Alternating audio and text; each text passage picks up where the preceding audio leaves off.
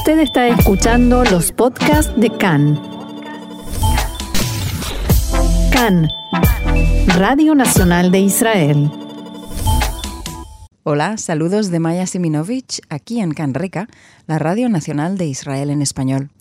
Hoy queríamos saludar a Mariluz Rivera Sierra, que es una colombiana, venida de un lugar muy interesante en Colombia y con una historia espiritual también muy interesante que nos parecía muy propicia para estos días en los que se acerca la Hanukkah y también la Navidad y coinciden.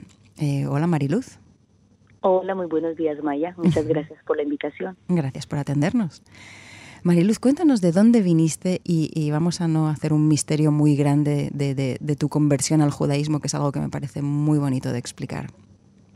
Bueno, a ver, que, que en esta vida eh, todo tiene una razón de ser y todo pasa por algo. La verdad, yo vengo de una familia judío-cristiana, digámoslo de esa manera, de parte de la familia es de los judíos de que fueron expulsados de España y que se convirtieron, después se hicieron cristianos por fuerza como todos conocemos esa parte de la historia. Y nada, a mí me, trajo la vida a Israel por el amor, por conocer a mi esposo. Y siempre tuve igual esa curiosidad y esas ganas de, de, saber más de Israel y del pueblo judío. No me identificaba desde niña con la religión católica. que es la que se... Por eso yo, porque quise realmente, hice mi conversión y además pues con la historia de mis ancestros, eh, me sentí más que ese era el camino que yo quería seguir. Pero tú lo sabías, sabías con certeza que venías. Bueno, primero, ¿cómo se llama el pueblo del que venías?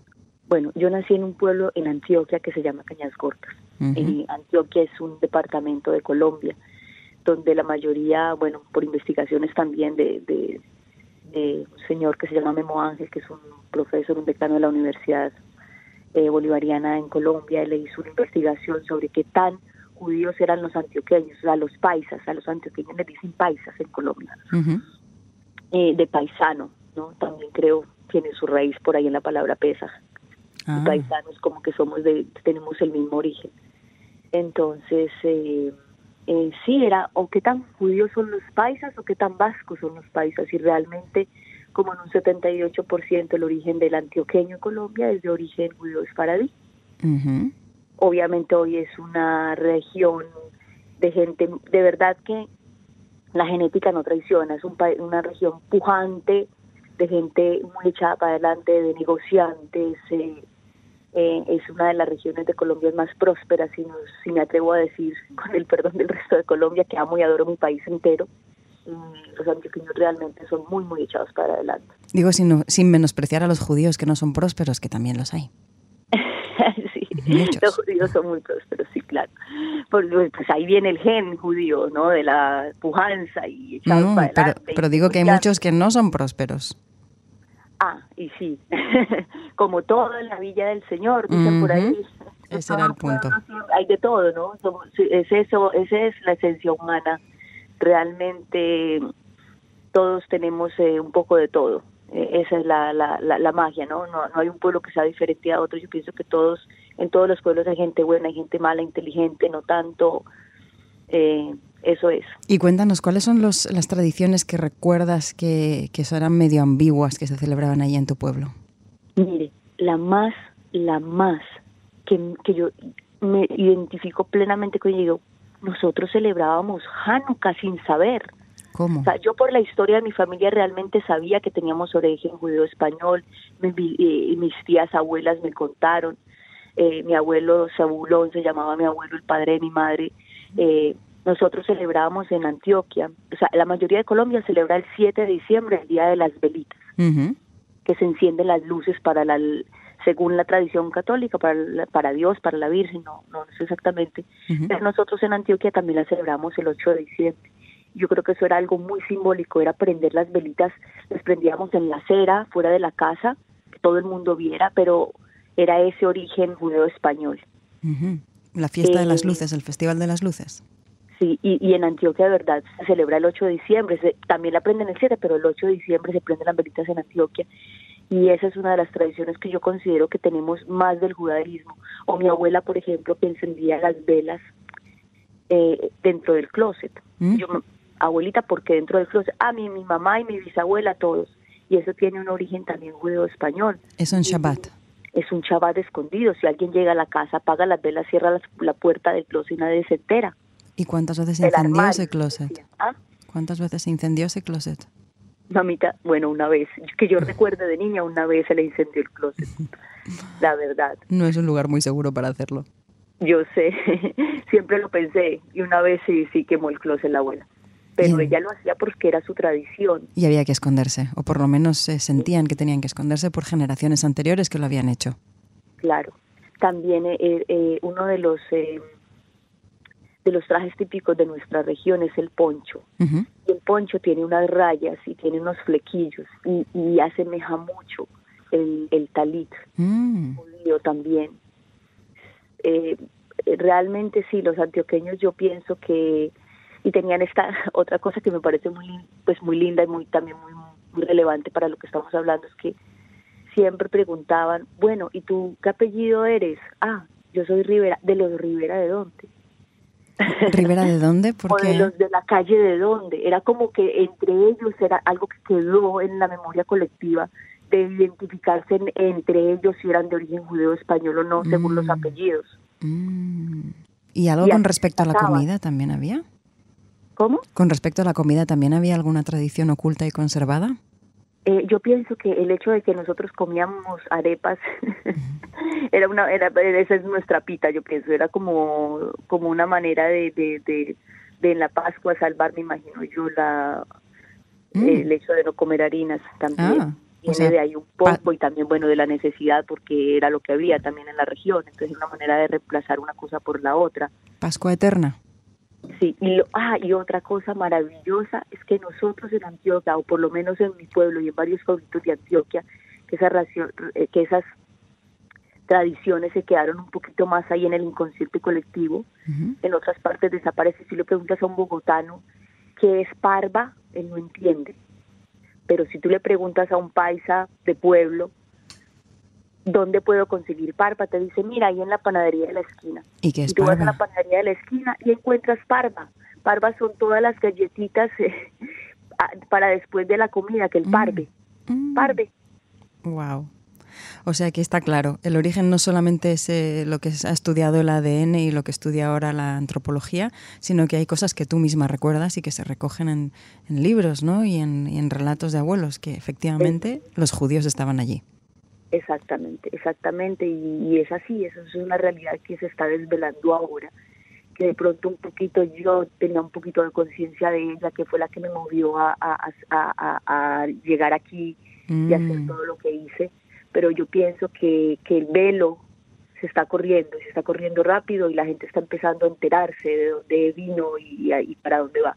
Y entonces tú no te sentías identificada con aquel contexto cristiano y sí con el judío y en un momento dado decidiste hacerlo hasta el final y convertirte. Exactamente, así fue. ¿Y eso fue aquí en Israel?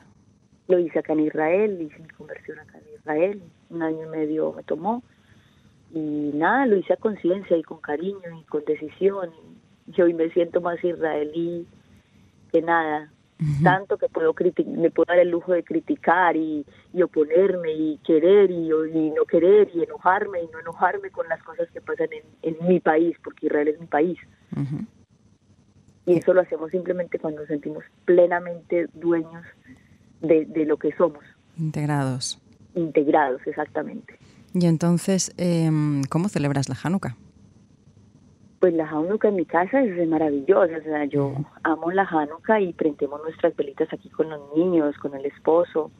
Eh, y, bueno, hay una cosa que te quería contar, hablando de, si, si, quieres saber un poco de, cómo celebramos Hanukkah o Navidad o qué sé yo, si se nos mezclan las cosas. Ahora te, ahora te iba a preguntar de eso, sí. E, es, inevitable que se mezcle. ¿Cómo? Eh, en principio yo la verdad para nada porque pues no no no no celebraba ni nada pero pues sabes que el mundo hoy es global. Mi hija por ejemplo le encanta el español y, le encanta ver televisión en español y le y ama televisión española. Entonces ella ve cosas en español de España y ve que en español de España todos los niños celebran Navidad. Ahora y me preguntó mamá, yo porque no tengo arbolito de Navidad, yo también quiero uno, vamos a comprar uno, a que sí mamá, porque habla así con la... y le dije, bueno, no es nuestra fiesta, es una fiesta así, le expliqué lo que significa, me dice, bueno, pero no importa porque igual es lindo, y los regalos siempre son bienvenidos, mami, siempre. porque ella quiere obviamente su interés es eh, que ya va a encontrar un regalo ahí, no le importa de quién ni de dónde, ya solo quiere tener un regalo debajo del árbol. Entonces, nada, el año pasado, todo empezó el año pasado, ella quería un arbolito, entonces se lo compré. Y este año vio que su amiguita, que tiene una amiguita de una amiga mía, que sigue siendo cristiana y vio en su casa el árbol y me dijo que ella también quería armar el de ella. Bueno, nada, yo le fluyo un poquito con eso. Y siempre, bueno, a pesar de que yo no hacía árbol varios años y muchos años no, no, no armé árbol ni nada, resulta que cuando mi hijo, eh, Joshua nació, mi hijo nació, eh, él nació un 24 de diciembre. Mm. Cada año yo invito a mis amigas a celebrar el cumpleaños de mi hijo. Que se llama Joshua el día 24 de diciembre. Sí, pero no, no fue así. El nombre de Joshua fue, venía desde el embarazo. Y menos mal tengo tengo testigos. Ah, que pensabas llamarle Joshua incluso antes de saber que nacía el 24 de diciembre. Sí, desde antes. Sí, desde antes. Yo, yo fue algo Estoy segura. Que, tuve y tuve un, sueño súper lindo y, y le dije a mi esposo, me gusta ese nombre, y me dijo, dale, si tenemos un niño hombre, pues se va a llamar así. Y si tenemos una niña mujer, se va a llamar Galilea. Y bueno, ya después desde que, el embarazo sí era un nombrecito y, se va a llamar Yoshua. Y la verdad que todo el mundo me dice, pero Yoshua es un nombre viejo ya de los abuelos, nadie usa ese nombre acá. Si te gustan los nombres bíblicos, me dijo, por ejemplo, mi suegro, ponelo Israel como mi papá. O si te gustan los nombres bíblicos, dijo la abuela de mi esposo, ponelo Joseph como mi marido. Y yo, no, que se va a llamar Yoshua ya. Y resulta que, bueno, pues nada, me nació, me nació en esa fecha, un sábado a mediodía, y, y justo es el, el, día después, o sea, viste que los sábados se terminan cuando se cae el sol, ¿no? Entonces en el Mosai Shabbat eh, justo era Hanukkah. Entonces eh, eh, prendimos velitas de Hanukkah en el hospital. Entonces yo dije, bueno, qué hermosura. Bueno, Hanukkah se mueve con el calendario hebreo. No, Mariluz, a ti se te mezcla todo. Quieras o no quieras, se te mezcla todo. De verdad, sí, es, es, es verdad. Por mis hijos es verdad lo que les estoy contando. Y entonces cuando, cuando quieres poner un árbol o cuando te planteas poner un árbol, Imagino que habiéndote convertido al judaísmo y en un país en el que eso, si uno no es cristiano, pues uno no pone un árbol, no es una cosa así ligera. Eh, ¿Te planteó alguna, alguna duda, alguna incomodidad? Claro que sí, claro que sí. La verdad, eh, yo, yo considero que todo lo que nos una es bienvenido.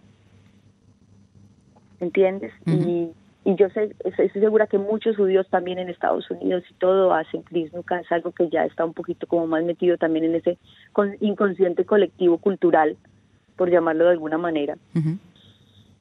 Eh, en Israel es un poquito que yo a veces digo, por ejemplo, ¿será que pongo mejor ese arbolito en el segundo piso por si viene alguien y no lo vea? Exacto. Porque de pronto puede incomodar o, pueden pensar de mí X o Y y por otro lado digo, pero ¿por qué? No me quita ni me pone, yo estoy segura, completamente segura de lo que soy, en lo que creo. Y esto es simplemente una florecita mm, de tierra distinta que se floreció en el jardín de mi casa, ¿no? Es como cuando coges una orquídea, que las orquídeas entonces solo pueden estar en Latinoamérica y en el trópico. No, nosotros también crecemos orquídeas acá. Es verdad, es una manera de unirlo, ¿no? Es una manera de unirlos y es algo positivo y es algo bonito y colorido. Mucha gente, muchos israelíes se van a Haifa a ver las luces porque es lindo, porque es mágico, porque a los niños les gusta. Sí, ahora hay mucho turismo interno de Navidad, incluso los, eh, los judíos. Incluso entre, entre los judíos. Ah, no, no, sí, están diciendo muchos de mis amigos, nos vamos a Yafo, nos vamos a Haifa o a Nazaret porque es como sentirse en Europa. Exactamente. Mm. Y, y justo ayer escuché en las noticias que los Simmers de Nazaret y de Haifa y todos los alrededores están copados, este, todo eh, lleno, porque la gente de Israel, turismo interno judío, quiere llegar y pasar allá el fin de semana para ver eh, la Navidad de los, eh, de los cristianos en Israel. Así que tú en tu casa vas a celebrar entonces, o por lo menos vas a poner un arbolito para darle placer a los niños. Eh, la verdad que la única que, que, lo, que lo quiere y porque es chiquita es Galilea, a los otros realmente no les, no les interesa. Con sufganio, te imagino, ¿no? Sí, pero lo que yo decía es que cuando mi hijo cumplía años, yo siempre invitaba a todos mis amigos de la comunidad colombiana en Israel o mis amigas que están casadas con israelíes y yo vamos a celebrar el cumpleaños de mi hijo Yoshua y la que quiera celebrar Navidad también es bienvenida a mi casa, así que tráigase su regalo y hacemos un, un merengue aquí. y así es. ¿Y será así este año también? bueno, que ya Yoshua está más grande, va a cumplir 14 años, ya no le interesa que le celebre el cumpleaños tanto. Qué lástima. Eh, sí, van cambiando las cosas, ya él está más grande, ya no le interesa tanto la fiesta y los cumpleaños y los amiguitos y el regalo, ya está en otra. Mariluz, pues entonces a ti hay que desearte de verdad felices fiestas en plural y que la pases muy bien. Muchísimas gracias, Maya. Muchísimas, gracias por tu invitación. Gracias a ti por compartir. Y aquí seguimos, en Canreca.